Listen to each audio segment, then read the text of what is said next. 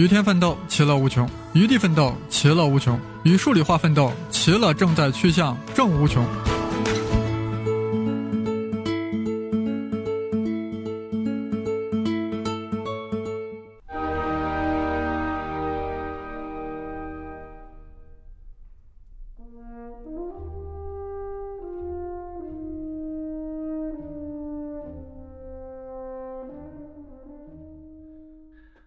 各位声考数理化的听众朋友，大家好，啊，我是皮老师，啊，咱们休息了一周之后啊，那么这个礼拜我也在啊思考一个问题，今年的高考题对吧？突然一下画风突变，到底是注定了的还是随机的呢？所以说，为了搞清楚啊到底是怎么回事儿这个礼拜我专门看了一下胡先生写的《宇宙的规则》这本书，啊，这本书详细的论证了决定论和随机论的一些。相关事情，那么我看完之后啊，再反过头来想一想今年的高考题，我发现今年高考题既有决定论的部分，也有什么随机的成分在里面。所以说，皮老师前面对今年高考的预测，也就体现了这样的一个现象。皮老师的预测确实有大部分东西都很准确，对吧？但是呢，也出现了一些什么偶然的成分，比如说今年是不是出现了这种阅读量比较大的问题，是吧？是。我们没有预测到的。好了，那么今天我们接着啊上次的话题来谈一下，那么今年的高考题它到底有哪些核心特征呢？上一次我们已经谈到了今年高考题的特征之一，情景化变得多起来了，那么也就对应的对大家阅读、提取信息的能力要求增加了，这是顺应着我们。高考新课改的数学核心素养以及大语文时代来临的一个。基本的现象，当然，同时也体现出了在高考的压轴题方面，我们有很多很强的高等数学背景的问题。啊，上次我们也提到了全国三卷的阿基米德三角形，全国一卷的随机游动，对吧？那么其实全国二卷的话也涉及到了一些基本问题，涉及到了椭圆的第三定义。好了，这些问题都是我们高考里面在不断深化强化的东西。高考为什么要？提取高等数学背景的一些问题呢，很简单，是保证了难题具有公平性，让同学们在一个具有公平性的条件下来进行竞争，谁的能力强，那么他就能够取得更好的优胜券。当然，今年高考题除了刚才前两个提到特征之外，还有一个特征，那就是体现的特别明显，就是几何化特征。皮老师在今年高考出现考完之后，那么很快我就带着这一份题目。让我的学生注意了，什么多大的学生呢？让我初二的一群学生做了一下，我从中挑选出了一部分问题，让初二的学生来做。那么今年从全国二卷啊，因为皮老师所在的地方考的是全国二卷，全国二卷我挑出了其中的第四题、第五题，还有填空题里面的第十三题、第十五题和第十六题这五道题，让初二学生做。结果是初二的学生做的比高中的生啊，高考的学生做的更快更好，为啥呢？这里面的题目大量体现出了几何化的一个方式，也就是数形结合思想，在我们高考题里面体现的尤为明显。我们知道很多问题，其实我们画一个图，它可能结果就显而易见了，但是很多参加高考的学生，其实对这种能力的训练是完全不达标的。今年的这些题目里面，画图能解决的，在全国三套卷中非常之多。那么像圆锥曲线的小题，除了极个别考察方程的题目之外，剩下所有考察离心率或者是几何性质的题目，画图出来几乎是瞬间解决掉。所以说话，几何化这样思维方式是我们在接下来学习过程中、接下来应考过程中、备考过程中怎么样，要不断强化的。这样的一个思维方式，一定会让同学们学数学的时候能够更加直观，而且能够更好的抓住数学的一些核心要点。所以说，同学们一定要重视起数形结合的思想，几何化的这项工作一定要尽可能的进行到底。所以说，今年的全国卷啊，难就难在哪个地方？情景多、高等背景以及几何化的思想。希望大家能够通过这几个要点的提取。然后的话，不断对它进行相应的怎么样训练，来提高我们的相应的能力。好了，那么我们分析完了全国卷的一个基本的特征之外，我们今天最后来说一下该怎么备考呢？明年或者后年，我们接下来要面临的全国卷会面临啊会怎么样？会出现怎样的意外呢？那我们来看一下备考的一些基本策略。首先，皮老师抛出一个最基本观点，我觉得任何事情万丈高楼都是平地起的，我们做任何事情一定要先打好地基，你才能够建立起高楼大厦。所以说呀，狠抓基础。一定是关键。那么怎么去狠抓基础呢？那么记住，基础在我们的高考大纲中有提到，它指的是基本概念、基本知识和基本方法。基本知识和基本方法，同学们都应该理解的很到位。基本知识就是基本的知识点，基本方法就是处理基本问题的一些啊方法，在我们课本上，在我们经典例题中都有所体现。而基本概念往往成为了同学们的一套硬伤。很多同学对概念的理解远远不够，注意一下，这是对概念的理解。很多东西大家只听了一个皮毛，但从来没有思考过概念的产生源头以及概念的它能够去向何方。我举几个简单的小例子，比如我问同学们，你们自己来想一想，“数列”这个词语，这是不是大家都听过啊？那么什么叫数列？你能说出来吗？如果你不能说出来，你能够用一种。可以让大家都明白的方式表达出来吗？你发现你不行的时候，就说明你对这个概念是没有理解的。我再比如说，在我们圆锥曲线里面有个很重要的词语叫离心率。离心率是啥？为啥它叫离心率？离心率到底它能够表示什么东西？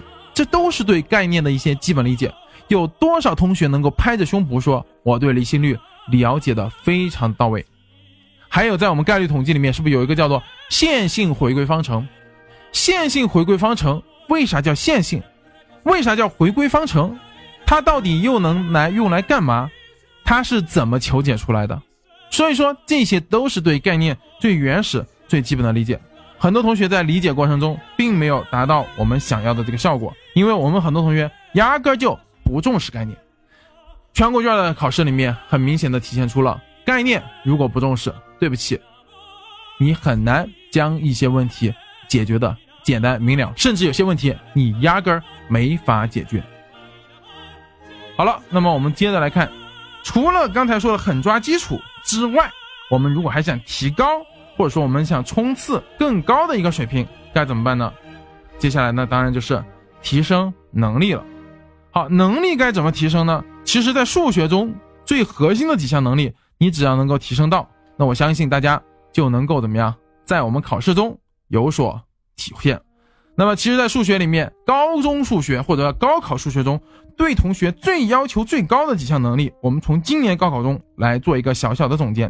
第一个就是我们前面反复提到的阅读能力和信息的提取能力，这项能力实际上是我们在六大基本能力中的建模能力中有所涉及到的。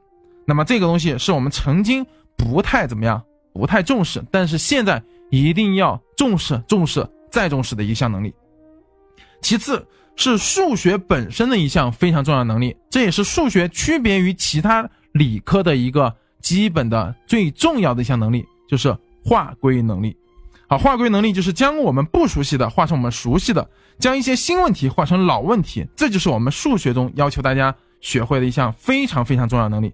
但是最后，在今年高考中还体现出一种数形结合的能力。也就是说，我们怎么将一个代数的东西，或将一个比较代数化的式子表现成图像的、表现成可视化的东西，这都是我们在过程在我们学习备考过程中要不断加强的。这些能力的训练，完全是能够在我们教科书上找到蓝本的。其实我们在课本上其实就反复体现、反复训练这些能力，但可惜的是，很多学校并没有把课本上所要求的能力贯彻到位，因。啊，这样以至于我们很多同学在考试中以为考试就是题型加方法，题型加方法的这个时代已经渐渐退去了。现在是什么？现在其实是三基加能力的一个时代。所以说话，同学们要记住，在这样的一个日新月异的时代，你不提高自己的能力，你终有一天会被人工智能所淘汰的。当然话，除了这两项能力之外，我觉得还有一项能力，它是属于非智力因素。哪项能力呢？就是我们的心态，考场中的心态。大家注意了，每一次在高三中的模考都是我们锻炼心态的一个重要的契机。所以说，不断的强化自己的心态，能够在稳中怎么样，不断的求胜，这实际上是在这是对我们提出了更高的要求。因为在我们走向社会之后，很多时候真的我们无法预知将要面临的情况是怎样的，但是我们一定要有勇气，要有信心去解决面临未知问题的这样的一个啊基本的情况。所以说，作为考试策略而言，我提醒同学们一定要注意，考试的目的是为了尽可能拿到更多的分数，学习的目的是提高。啊，应该说学习知识加上提高能力，对吧？转化成自己的生产力。所以说，既然我们最终要参加考试，那么考试的话，一定要有基本的考场策略。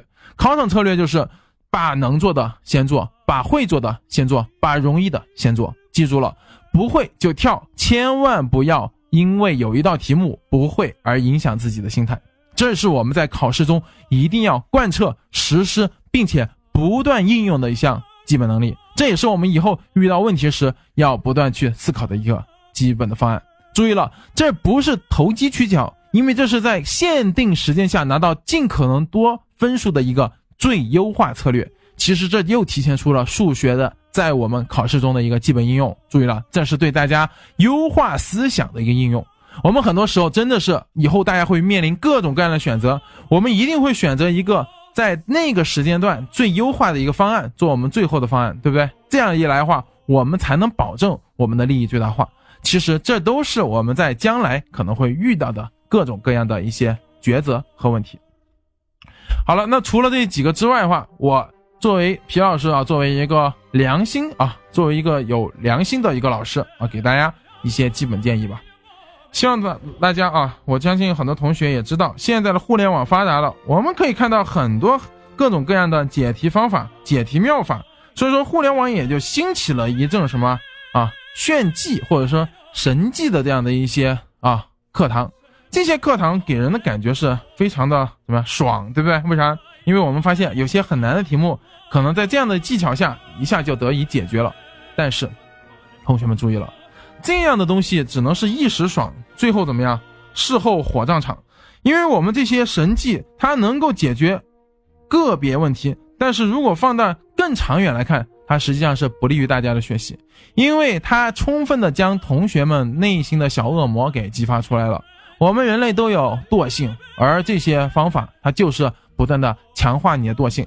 它之所以爽的原因，就是因为让你感觉到了学习快。学习过程中怎么样？是不需要用功的，是不需要花时间的，是能够花尽可能少的时间达到最后的效果的最大化。看似很好，但很可惜的是，高考题目它是选拔人才，它不是选拔这种偷懒的人才，而是选拔能力上有提升或者能力上能够跟别人有本质区别的这样的人才。